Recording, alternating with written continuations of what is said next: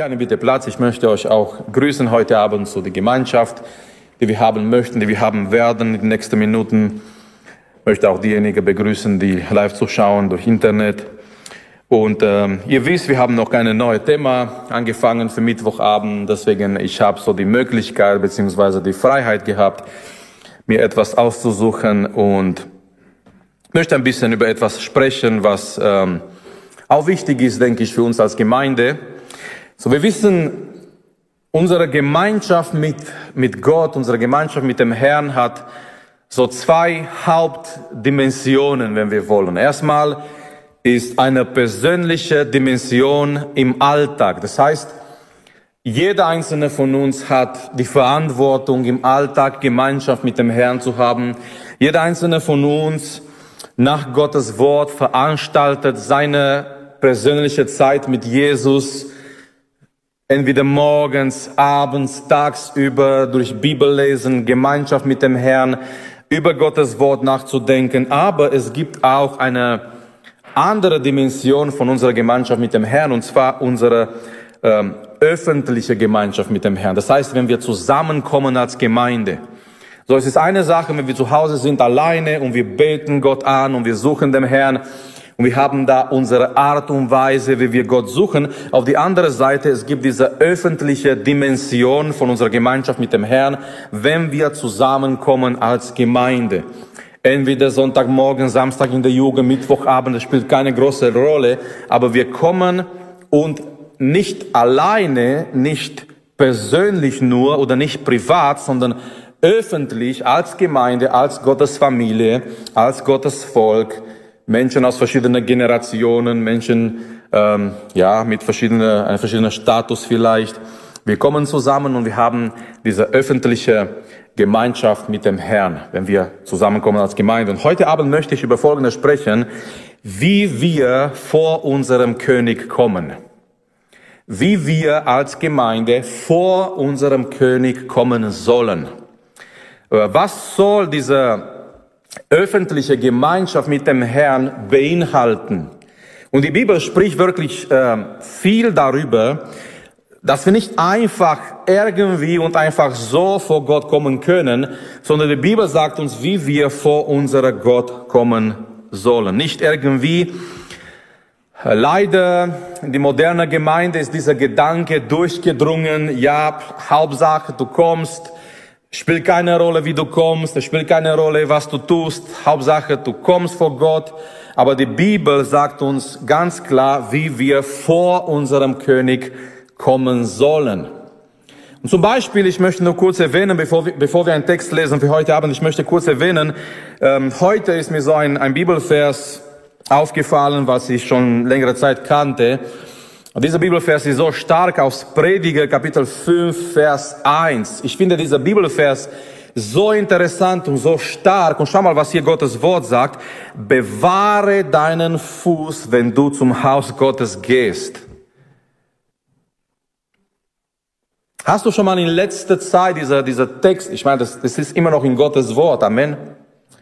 Hast du schon mal in letzter Zeit dieser, dieser Text gelesen und, und über dieser Text nachgedacht? Was meint hier, bewahre deinen Fuß, wenn du im Haus Gottes kommst? Es, es, geht nicht darum, dass es vielleicht Winter ist und man kann rutschen, ausrutschen und man kann, nein, das, das hat damit nichts zu tun. Was die Bibel hier sagt, ist, pass auf, wie du in Gottes Gegenwart kommst. So bewahre deinen Fuß, wenn du zum Haus Gottes gehst. Sich nahen, um zu hören, ist besser, als wenn die Toren Opfer bringen denn sie haben keine Erkenntnis, darum tun sie Böses. Und schau mal in Vers, ähm, Vers 1 eigentlich, das war jetzt Prediger, in manchen Übersetzungen ist Prediger 4 mit 17, hier Schlachtübersetzung ist Prediger 5, dann kommt Vers 1 weiter, Übereile dich nicht mit deinem Mund und lass dein Herz keine unbesonnenen Worte vor Gott aussprechen. Die Bibel geht so weit und sagt, pass auf, was du überhaupt redest in Gottes Gegenwart. Und wie viele von uns, wie viele von uns, wir passen auf, was wir beten in Gottes Gegenwart. Ich meine, wir kommen in Gottes Gegenwart und vielleicht wir tappen uns, wir wiederholen die gleiche Gebete, unsere Gedanken sind woanders. Der Prediger sagt uns hier, pass auf, was du redest. Pass auf, was du aussprichst überhaupt in Gottes Gegenwart. Ich würde auch sagen heute Abend, lasst uns aufpassen, was wir singen in Gottes Gegenwart. Und dass wir, dass wir es ernst meinen, was wir sagen, was wir beten, was wir hier für Worte aussprechen in Gottes Gegenwart. Und die Bibel nicht nur hier an dieser Stelle, immer wieder die Bibel möchte uns sagen und möchte uns zeigen, wenn wir vor Gott kommen in seine Gegenwart, vor dem König, dass wir nicht einfach irgendwie kommen können, nicht gleichgültig kommen können, sondern dass wir wirklich aufpassen und denken und nachdenken. Wir kommen in die Gegenwart Gottes. Wir kommen vor Gott. Und so möchte ich jetzt einen Text lesen. Sehr schöner Text, natürlich. Dieser Text heute Abend, den wir betrachten werden, es beinhaltet nicht alles, was dazu wichtig ist und notwendig ist, in Gottes Gegenwart zu kommen und wenn wir vor dem König kommen. Aber es sind einige Dinge, die wirklich ganz, ganz wichtig sind, jedes Mal, wenn wir als Gemeinde vor Gott kommen. Und jedes Mal, wenn wir als Gemeinde vor Gott kommen, wir dürfen uns prüfen, wir dürfen schauen, ob diese Sachen, ob diese Dinge da sind in unserer, in unserer Leben als Gemeinde. Und ich möchte einen Psalm lesen. Äh, dieser Psalm beinhaltet nur fünf Bibelverse. Es geht um Psalm 100. Okay, Psalm 100 Vers 1 bis 5. Es geht um Dinge, die wir haben sollen, wenn wir vor Gott kommen als Gemeinde. Sachen, die wichtig sind. Dass diese Sachen da sind in unserer Anbetung, in unserer öffentlichen Gemeinschaft mit dem Herrn als Gemeinde, damit wirklich unsere Gemeinschaft mit dem Herrn als Gemeinde eine biblische Sache ist, eine biblische Gemeinschaft mit dem Herrn ist. Psalm 100, Vers 1. Jaucht dem Herrn alle Welt. Dient dem Herrn mit Freuden. Kommt vor sein Angesicht mit Jubel. Erkennt, dass der Herr Gott ist. Er hat uns gemacht und nicht wir selbst. Zu seinem Volk und zu schaffen seine Weide. Geht ein zu seinen Toren mit Danken. Merkt ihr, diese Beschreibung, wir kommen vor ihm, wir kommen in seine Gegenwart. Dann sagt der Vers 4 weiter, zu seinen Vorhöfen mit Loben. Es ist wie wenn man wirklich zum Palast vom König geht. Wir gehen durch die Toren, wir gehen zu seinen Vorhöfen mit Loben. Dankt ihm, preist seinem Namen. Denn der Herr ist gut. Seine Gnade währt ewiglich und seine Treue von Geschlecht zu Geschlecht. Es sind hier in diesem Psalm einige Dinge, die wirklich wichtig sind, wenn wir vor Gott kommen als Gemeinde. Wie sollen wir vor dem König kommen? Nummer eins, mit Freude. Wir sind eingeladen und merkt ihr hier in Vers 2, es geht, es geht um diese Einladung, kommt vor dem Herrn. Wir alle, wir sind eingeladen und was für eine wunderbare Einladung. Überleg mal, der König der Könige lädt uns in seine Gegenwart ein. Stell dir vor, eine Persönlichkeit würde dich einladen, in seine Gegenwart zu kommen. Das wäre doch was Besonderes, oder? Wie viele von uns, wie viele von euch würden das als geheim halten, wenn der Bundeskanzler dich einladen würde, ihn zu besuchen, in seine Gegenwart zu kommen. Ich glaube, du würdest überall erzählen. Du würdest es posten an dein Status, auf deiner Instagram-Seite, irgendwie, du würdest überall sagen, hey, der Herr Scholz hat mich eingeladen, da und da, ich habe einen Termin, er hat mich eingeladen, ihn zu besuchen, fünf Minuten in seine Gegenwart zu kommen. Wow, das wäre für manche der Highlight deines Lebens. Und das wäre eine schöne Sache. Aber wie viel mehr als das? Wie viel größer als das? Gott lädt uns ein, in seine Gegenwart zu kommen. Nicht ein Mensch, nicht jemand, letztendlich der Herr Olaf Scholz, ja klar, der, der Bundeskanzler, wir respektieren ihn, aber letztendlich ein Mensch aus Fleisch und Blut, so wie wir alle. Aber wie viel mehr der Gott des Himmels, der Gott, der alles geschaffen hat, er lädt uns ein, jedes Mal, wenn wir hier kommen, er lädt uns ein, in seine Gegenwart zu kommen. Und was Psalm Nummer, Nummer 100 betont hier erstmal ist, wir sollen in seine Gegenwart kommen mit Freude, Geschwister. Wenn wir hier kommen, ich weiß, vielleicht haben wir eine schwierige Woche hinter uns gehabt, wir sind vielleicht weniger am Mittwochabend, wie auch immer, keine Ahnung, aber jedes Mal, wenn wir kommen, Gott sagt, wir sollen in seine Gegenwart kommen mit Freude. Er, er schaut zu seinem Volk. Gott erwartet vor, von seinem Volk, dass sein Volk sich in seine Gegenwart freut. Und wir, wir haben hier gelesen, jauchzt dem Herrn alle Welt. Ich möchte ein bisschen erklären von dem Zusammenhang her, dieser, dieser Jauchzen vor dem Herrn, dieser Jubel der Freude. In der damaligen Zeit, wenn die Menschen, wenn ein Volk vor ihrem König gekommen ist, die Menschen, die haben gejubelt. Und dieser Jubel wurde in Verbindung gebracht mit dem Sieg, der der König über das Volk oder in ihr Leben gebracht hat.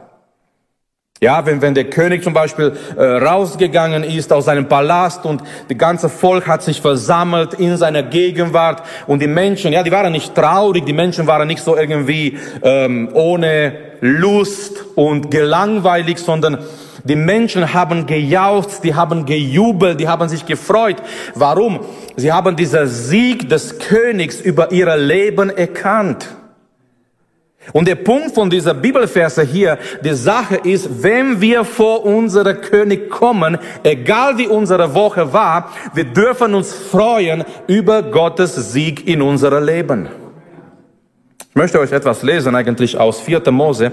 Ich finde es sehr interessant, in 4. Mose, es ist diese Stelle, wo ein König, sein Name Balak, äh, er hat ein die Bibelausleger sind sich nicht einig, Zauberer, Prophet. Sein Name war Biliam, die haben, äh, Balak hat ihm gerufen, um, um Israel, ein, ein Fluch über Israel zu bringen. Äh, dieser König Balak, er hat gemerkt, er kann Israel nicht auf diese natürliche Ebene besiegen. Er hat gesehen, er hat gemerkt, etwas ist da, jemand ist da mit Israel und er hat keine Chance gegen Israel. Und so dieser König Balak, er hat Bileam an, eingeladen, dass er kommt und dass er einen Fluch über Israel bringt.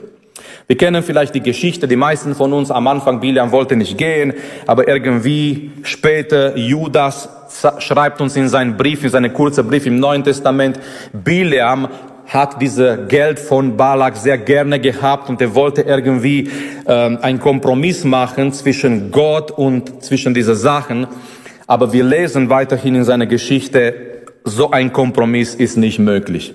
Man muss sich entscheiden und er konnte sich nicht entscheiden und das hat letztendlich zu seinem Tod und zu seinem Verderben geführt. Aber ich möchte lesen, was er sagt in 4. Mose Kapitel 23. Er fängt an, er öffnet seinen Mund und ähm, er kann, er kann nicht fluchen, er kann nur sägen, weil ich möchte erinnern, heute Abend, Gottes Segen hat Kraft. Hab keine Angst vor keinem Mensch, vor keinem Zauberer, vor kein, keine Astrologie und das Ganze. Gottes Segen über dein Leben hat Kraft. Das kann dir niemanden wegnehmen.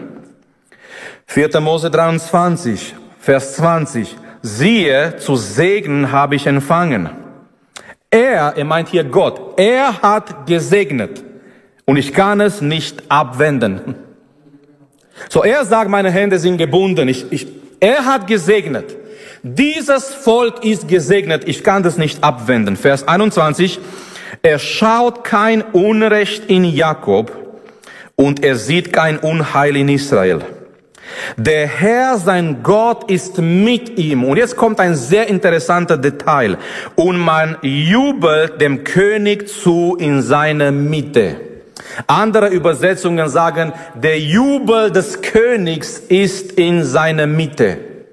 Was das bedeutet, ist genau das, was wir vorher gesprochen haben. In Israel, in das Volk Israel, war diese Freude, dieser Jubel über ihrem König und ihrem König war Gott selber. So, die Bibel ruft uns jedes Mal, wenn wir in Gottes Gegenwart kommen als Gemeinde, es ist immer, es ist immer ein Grund, dass wir, dass wir Gott groß machen, dass wir uns freuen, dass wir ihm feiern in unserer Mitte. Wir kommen und zusammen als Familie.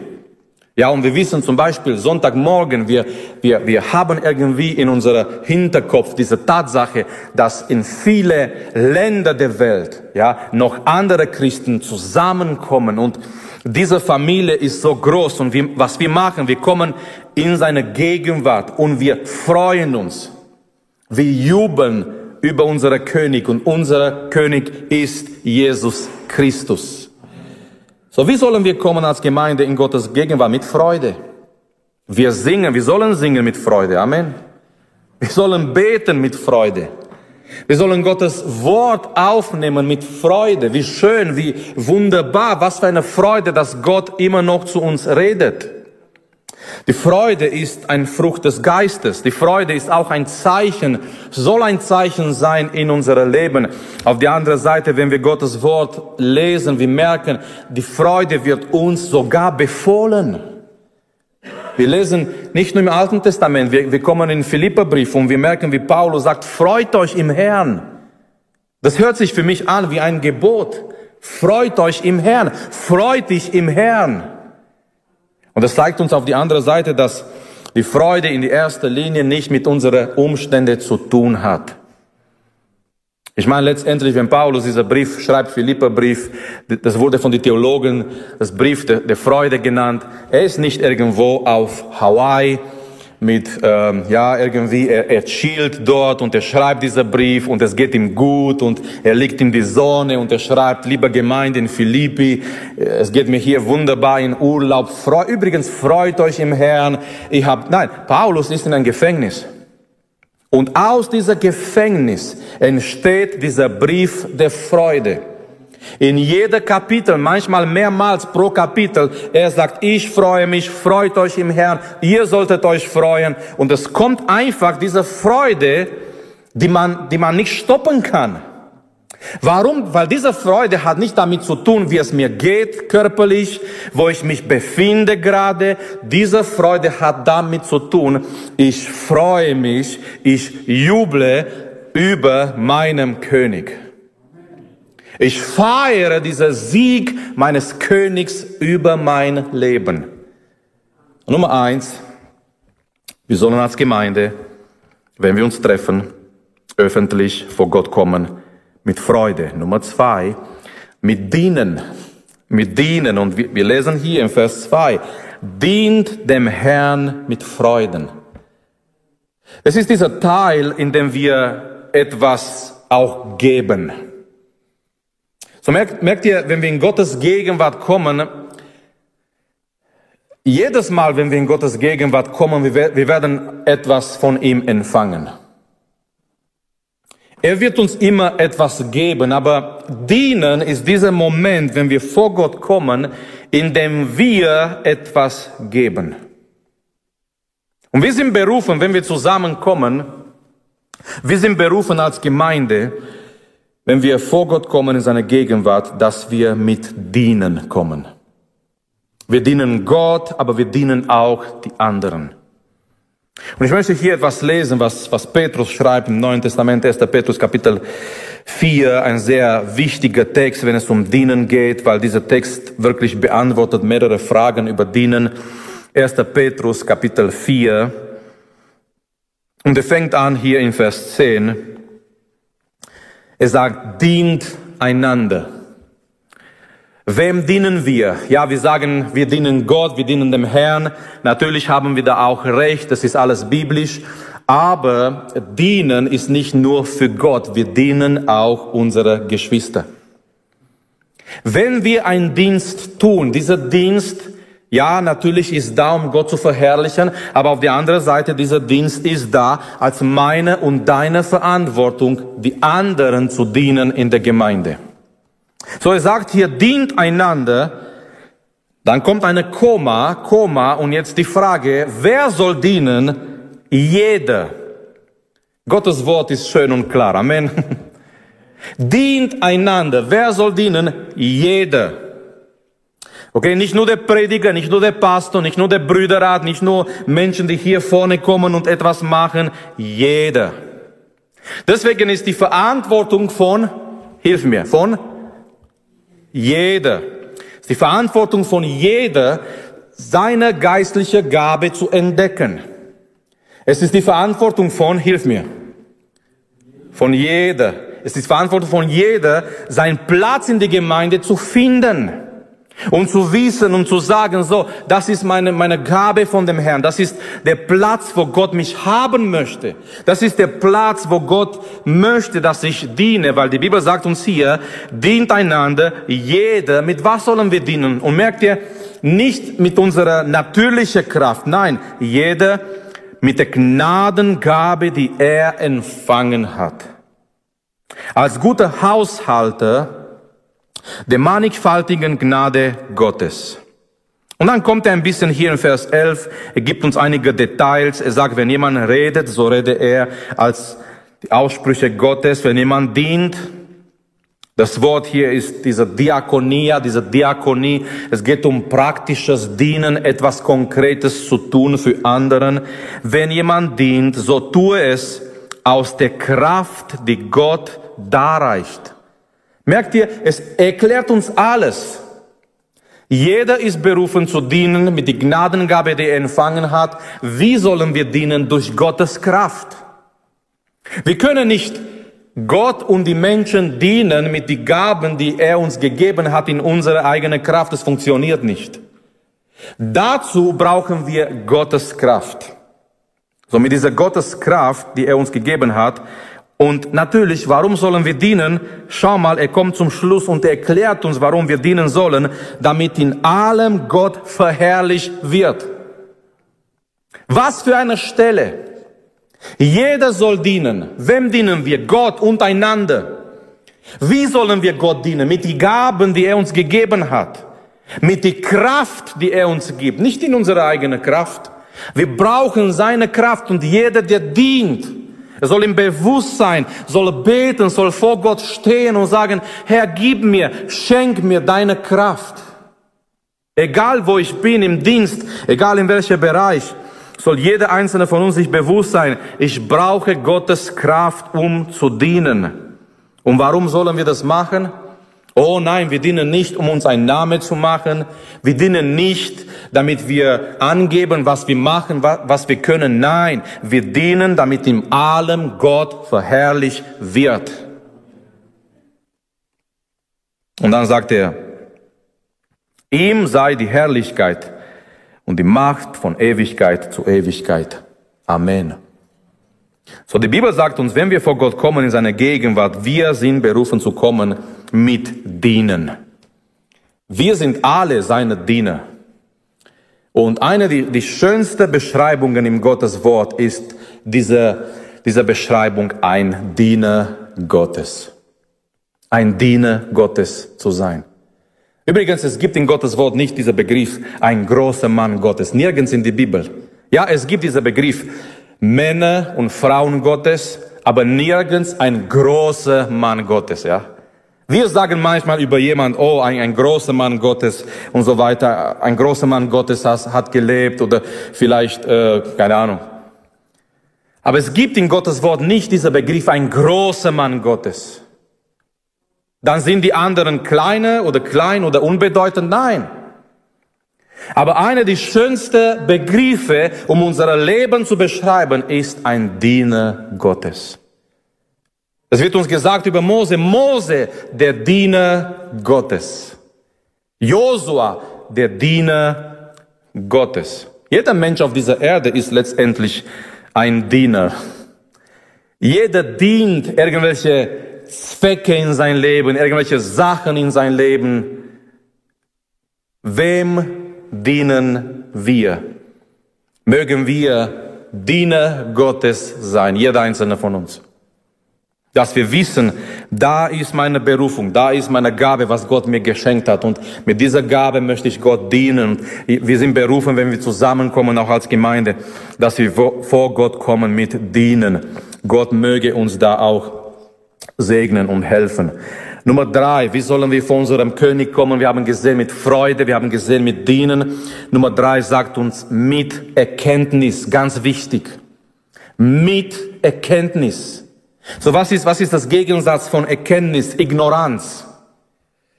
Ignoranz und Geschwister. Es gibt leider Christen, die in Gottes Gegenwart kommen mit totaler Ignoranz. Die wissen nicht, um was es geht, die wissen nicht, was sie machen, die wissen nicht, und immer sollen wir die, die Frage uns stellen, warum sind wir hier und warum machen wir das, was wir machen? Okay, wir kommen vor Gott, wir lesen Gottes Wort, warum? Wir kommen vor Gott, wir predigen das Wort, warum? Wir kommen vor Gott, wir beten, warum? Immer, wir, dürfen nie ignorant kommen in Gottes Gegenwart. Dass wir einfach hier sind. Ja, es ist Mittwochabend und es ist Sonntagmorgen. Ja, wir sind einfach hier. Warum? Warum kommen wir zusammen und warum machen wir das, was wir machen? Weil wenn wir sagen, ja, es wird einfach so gemacht, dann haben wir ein Problem. Wenn wir sagen, ja, halt, äh, die Gemeinden treffen sich und die haben Gemeinschaft, das ist zu wenig. Es gibt Christen, die kommen zusammen oder die kommen in Gottes Gegenwart, aber die kommen in Ignoranz. Die sind ignorant, die wissen nicht, warum sie da sind, warum sie das machen, was sie machen. Wir haben Lobpreis, wir haben Anbetung, wir schließen unsere Augen, wir singen dem Herrn. Warum? Warum machen wir das, was wir machen? Und die Bibel sagt uns, wenn wir vor Gott kommen, wir sollen kommen mit Erkenntnis.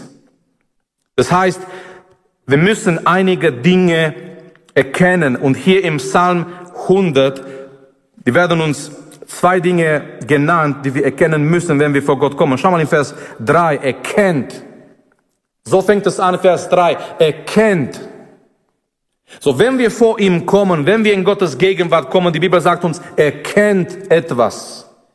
Komm nicht in Ignoranz, komm nicht einfach so, sondern wenn ihr kommt, wenn wir kommen in seine Gegenwart, erkennt etwas. Und zwei Sachen werden uns erwähnt, die wir erkennen sollen. Nummer eins, wir sollen erkennen, wer Gott ist. Das ist sowas von wichtig. Wenn wir zusammenkommen als Gemeinde, wenn wir vor unserer König kommen, es ist sowas von wichtig, dass wir erkennen, wer er ist. Da fängt es an. Es fängt nicht mit uns an. Amen. Leider, es gibt heutzutage diese Anbetung, der, der in dem Mensch zentriert ist. Wie geht es dir? Was können wir tun, deine Gefühle zu erreichen? Was können wir tun, dass es dir besser geht? Die biblische Anbetung fängt nicht mit dem Mensch an, sondern wir erkennen, wer Gott ist. In die erste Linie sind nicht, nicht meine Gefühle, wie es mir geht, wie meine Woche war. In die erste Linie, wir schauen nach oben oder wenn ihr wollt, wir schauen zu ihm. Und ich erkenne, wenn ich, wenn ich vor ihm komme, ich erkenne, ich muss mich erinnern, wer er ist. Und deswegen, deswegen das hier ist es so, sowas von wichtig. Weil hier lernen wir, wer er ist. Deswegen ist es wichtig, in Gottes Wort zu gehen und tief zu gehen und tiefer zu gehen, um zu wissen, zu lesen, zu erkennen, zu wissen, wer er ist. Weil wenn ich weiß, wenn ich verstanden habe, wer er ist, das hilft mir, das motiviert mich in meiner Anbetung. Ich weiß, wer er ist. Ich weiß, ich habe gelesen, ich habe erfahren, wie er ist. Und das motiviert mich, wenn ich vor ihm komme, in seine Gegenwart. Alles ist beeinflusst von dieser Tatsache. Ich weiß, wer Gott ist. Und er erwähnt hier zwei Sachen über Gott. Nummer eins, Gott ist der Schöpfer. Jedes Mal, wenn wir in seine Gegenwart kommen, sollen wir nicht vergessen, er ist unser Schöpfer. Vers 3 weiter, er hat uns gemacht. Er hat uns gemacht. Was bedeutet das? Das bedeutet Nummer eins, er ist über uns. Das bedeutet, er kennt uns. Amen. Er hat uns gemacht. Das bedeutet, er kennt dich, er kennt mich, er kennt unsere Nöte, er kennt unsere Gedanken, er kennt unsere Kämpfe. Und ich liebe die Betonung weiter. Er sagt hier, und nicht wir selbst. Er hat uns gemacht und nicht wir selbst. Mit anderen Worten, er ist Gott und nicht wir. Nicht ich bin Gott über mein Leben, das möchte ich, das möchte ich ihm überlassen. Er hat mich gemacht. Ich komme vor ihm mit Demut. Ich komme vor Gott in Abhängigkeit von, vor ihm. Und ich kann ihm sagen, Herr, du bist mein Schöpfer, du hast mich gemacht. Du kennst mein Leben, Herr. Du führst und du leitest mein Leben. Wie schön zu wissen, ich komme vor meiner Schöpfer. Da sagt er weiter, er ist nicht nur unser Schöpfer, er ist unser Hirte. Er gebraucht dieses Bild. Er hat uns gemacht zu seinem Volk und zu schaffen seine Weide. Er ist unser Hirte. Und wenn wir das lesen, wir wissen, er sorgt für uns. Er ist da, er, er, er schaut, wo er uns führen und leiten kann, als die Schafe seiner Weide. So, er sagt, wir, wir kommen vor Gott mit Erkenntnis Nummer eins. Wir müssen erkennen, wer Gott ist. Und natürlich, die Bibel spricht viel mehr darüber. Wir erkennen, er ist heilig. Amen. Wenn wir vor ihm kommen, in Anbetung, in Lobpreis, in Gemeinschaft, wir erkennen, er ist heilig. Wir erkennen, er ist unser Vater. Wir erkennen, wir, wir verbringen Zeit in sein Wort und wir kommen vor ihm und wir erinnern uns, wer er ist und wie er ist. Und dann sagt er Nummer zwei, wir, wir erkennen, wer wir sind. Wenn wir vor Gott kommen in Anbetung, ist es wichtig, wir erkennen, wer wir sind. Nicht nur wer Gott ist, aber auch wer wir sind. Und hier ist ganz wichtig die Reihenfolge. Er ist Gott, er ist der Schöpfer, nicht wir selbst. Wir sind sein Volk, wir sind die Schafen seiner Weide. Es ist ganz wichtig, dass wir wissen, jedes Mal, wenn wir vor Gott kommen, wer Gott ist und wer wir sind. Die ganze Anbetung gehört Gott allein, nicht uns. Im Zentrum ist Gott allein, nicht wir. Wir müssen immer wissen, wer Gott ist und wer wir sind, wenn wir in seine Gegenwart kommen wo unser Platz ist in seiner Gegenwart, in Demut. Die ganze Herrlichkeit gehört ihm allein, nicht, nicht uns. Wir sind nur Werkzeuge, wir sind sein Volk. Aber der Wichtigste ist er alleine. So, wir müssen erkennen, wer er ist und wer wir sind. Und wir müssen, wir sind berufen, in seine Gegenwart zu kommen, Geschwister, mit, mit Erkenntnis. Mit Erkenntnis. Nicht mit Ignoranz. Es gibt, es gibt Leute heutzutage, die beten Gott an, aber die haben keine Ahnung, wem sie anbeten. Weil die kennen nicht das Wort, die gehen nicht tiefer in Gottes Wort. Die beten an ein selbstgemachter Bild in ihrem Kopf über Gott. Die beten an einen Gott, den sie selber erfunden haben, der mit der Gott der Bibel nicht viel zu tun hat. Ein Gott, der nicht mehr heilig ist. Ein Gott, der nur da ist, um meine Wünsche zu erfüllen. Ein Gott, der nur da ist, damit er alles tut, damit, damit mir gut und besser geht. Dieser, dieser Bild von der, der souveräne, der heilige Gott, der über alles ist, geht und ging leider bei manchen verloren.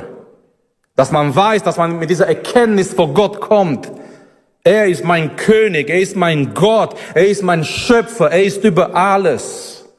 Und ich, ich bin hier mit einem Zweck, Gott die Ehre zu geben. Ich bin hier mit einem Ziel, Gott die Ehre zu geben. Die ganze Schöpfung macht das. Die ganze Schöpfung tut das. Und ich bin hier mit dieser Zweck. ihm zu verherrlichen. Und dann kommt er zum Schluss, was ist auch wichtig, in Gottes Gegenwart zu kommen, wenn wir vor unser König kommen? Ich möchte diese zwei Sachen äh, zusammentun, verbinden, und zwar Dank und Lobpreis. Dank und Lobpreis. So, es kommt hier in Vers 4, er sagt, geht ein zu seinen Toren mit Danken, zu seinen Vorhöfen mit Loben. Dankt ihm, preist seinem Namen.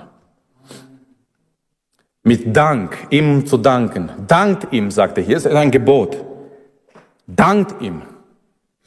Ein Dank auf dem Herzen zu haben, ihm zu danken. Ihm zu loben, sein Name zu preisen, bedeutet, sein Name groß zu machen, sein Name zu verherrlichen. Etwas beizutragen durch meine Anbetung, um sein Name groß zu machen, um sein Name zu rühmen, um sein Name zu verherrlichen. Ihm zu loben. Durch die Lieder, durch mein Gebet, vielleicht durch die Zeugnisse, vielleicht durch Gespräche, die ich habe, ihm zu loben, ihn und über mein Leben. Und wenn wir diese Psalm lesen, wir merken eins, Gott allein ist im Mittelpunkt. Alles, alles kommt von Gottes Volk, aber alles fokussiert sich auf Gott. Wir freuen uns wegen ihm. Wir kommen vor sein Angesicht, wir kommen mit Erkenntnis, wir dienen dem Herrn, wir danken ihm, wir loben und wir preisen sein Name. Und dann, natürlich gibt er uns im Vers 5, er erwähnt drei Gründe, warum wir das machen sollen, weil wir Menschen, wir brauchen immer einen Grund, um etwas zu tun, nicht wahr? So, wir brauchen immer einen guten Grund. Okay, klär mir, warum soll ich das tun? Ja, warum, warum soll ich das machen? Warum soll ich Gott danken? Warum soll ich Gott loben? Warum soll ich mir Zeit nehmen, vor Gott zu kommen, ihm zu danken, sein Name zu loben, ihm zu preisen? Vers 5. Er gibt uns drei starke Gründe zum Schluss. Grund Nummer eins, die Güte Gottes. Der Herr, denn der Herr ist gut. Der Herr ist gut. Er ist ein guter Gott. Amen. Er ist gut jeden Tag. Er ist nicht ein Gott, der etwas, etwas Schlechtes von uns verlangt. Kennt ihr noch die Geschichte mit den Propheten von, von, mit Elia und die Propheten von Baal auf dem, auf dem Berg Karmel und diese Propheten, die, die fangen an, die beten zum Baal. Natürlich, Baal ist ein erfundener Gott, es kommt keine Antwort. Und irgendwann, die fangen an, ihr Fleisch zu schneiden. Gott ist nicht so. Ich muss mir keine Wunden hinzufügen, um ihn zu beeindrucken. Seine Wunden am Kreuz reichen für unsere Errettung. Gott ist ein guter Gott. Zweiter Grund, seine Gnade, nicht nur seine Güte, seine Gnade. Seine Gnade währt ewiglich. Steht hier geschrieben im Vers 5. Und wir sind im Alten Testament. Dieser Konzept von der Gnade Gottes war noch nicht so stark damals wie das, was wir erleben dürften nach dem neuen Bund. Und doch sagt er hier, seine Gnade währt ewiglich. Was für ein Wort! Wenn wir eines Tages in die Ewigkeit sind und sein werden durch seine Gnade, Wisst ihr, was für die ganze Ewigkeit bleiben wird? Seine Gnade. Wir werden wissen, wir sind dort in seiner Gegenwart für immer, wegen einem Grund, seiner Gnade. So, wir dürfen, wir dürfen vor ihm kommen, wir dürfen ihm danken, wir dürfen ihm anbeten, wegen seiner Güte, wegen seiner Gnade. Und dann erwähnt er zum Schluss ein, ein dritter Grund, wegen seiner Treue. Und seine Treue von Geschlecht zu Geschlecht. Gott ist treu. Wie schön zu wissen, wir haben einen Gott, der treu ist. Die Bibel geht so weit, die Bibel sagt uns, er ist treu, sogar wenn wir nicht treu sind. Wir sind nicht immer treu. Wir können, manchmal als, als Menschen, wir haben versagt und wir waren nicht immer treu. Aber Gott ist treu geblieben. Er bleibt sich selber treu, er bleibt treu das, was er, was er versprochen hat, was er gesagt hat, Gott ist treu. Wenn er gesagt hat, ich werde mit euch sein, jeden Tag bis an das Ende der Zeiten, er bleibt seinem Wort treu. Wir dürfen wissen, jeden Tag, der neu anfängt, seine Treue, seine Gnade, seine Güte ist da mit uns. Wir dürfen hineingehen in jedes Tag, obwohl wir nicht wissen, was ein Tag mit sich bringt. Aber wir wissen, wer diese Tag in seiner Hand hält. Und das ist unser Vater, unser König, der treu ist von Geschlecht zu Geschlecht. Kein Wunder, er sagt, wir sollen uns freuen. Und wir sollen vor ihm kommen mit Dank und mit Lobpreis, um seinen Namen zu erheben. Weil er sagt, dieser, dieser Gott ist gut. Und unser Gott ist gnädig. Und unser Gott ist treu. So mögen wir, Geschwister, jedes Mal, lasst uns, lasst uns das mit uns nehmen wie eine Art Hausaufgabe. Jedes Mal, wenn wir vor Gott kommen. Ich weiß, wir können sagen, ja klar, Gottes Gegenwart ist überall, wir haben Gemeinschaft mit Gott überall, natürlich. Aber es geht darum, wenn wir als Gemeinde zusammenkommen. Ich glaube von ganzem Herzen, es ist etwas Besonderes, wenn die Gemeinde zusammenkommt. Natürlich kann man Gott zu Hause erleben, man kann Gott unterwegs erleben, man kann Gott irgendwo alleine erleben. Das ist wieder dieser, dieser private, wenn ihr wollt, dieser persönliche Aspekt von unserer Beziehung mit dem Herrn. Aber es ist etwas Schönes, es ist etwas Besonderes, wenn die Gemeinde zusammenkommt. Wenn die Gemeinde zusammen betet, wenn die Gemeinde zusammen singt, wenn die Gemeinde eins ist in Gebet, in Dienst, in Anbetung. Und die Bibel ruft uns, wenn wir zusammenkommen, wir sind gerufen, mit Freude vor Gott zu kommen. Mit Freude, nicht eine künstliche Freude, nicht eine Freude, die so irgendwie äh, vorgetäuscht ist, ein künstliches Lächeln brauchen wir nicht. Eine Freude, egal wie unsere Woche war, egal was wir durchmachen, aber wir dürfen unsere König über unseren König uns freuen in unserer Mitte. Stellt euch vor, in der damaligen Zeit, ja, der Kaiser von Rom ist gekommen und stellt euch vor, was für ein schlechtes Zeugnis wäre gewesen, dass alle Römer kommen und alle sind still und damals gab es kein Handy, aber stellt euch vor, die schauen alle in ihre Handys.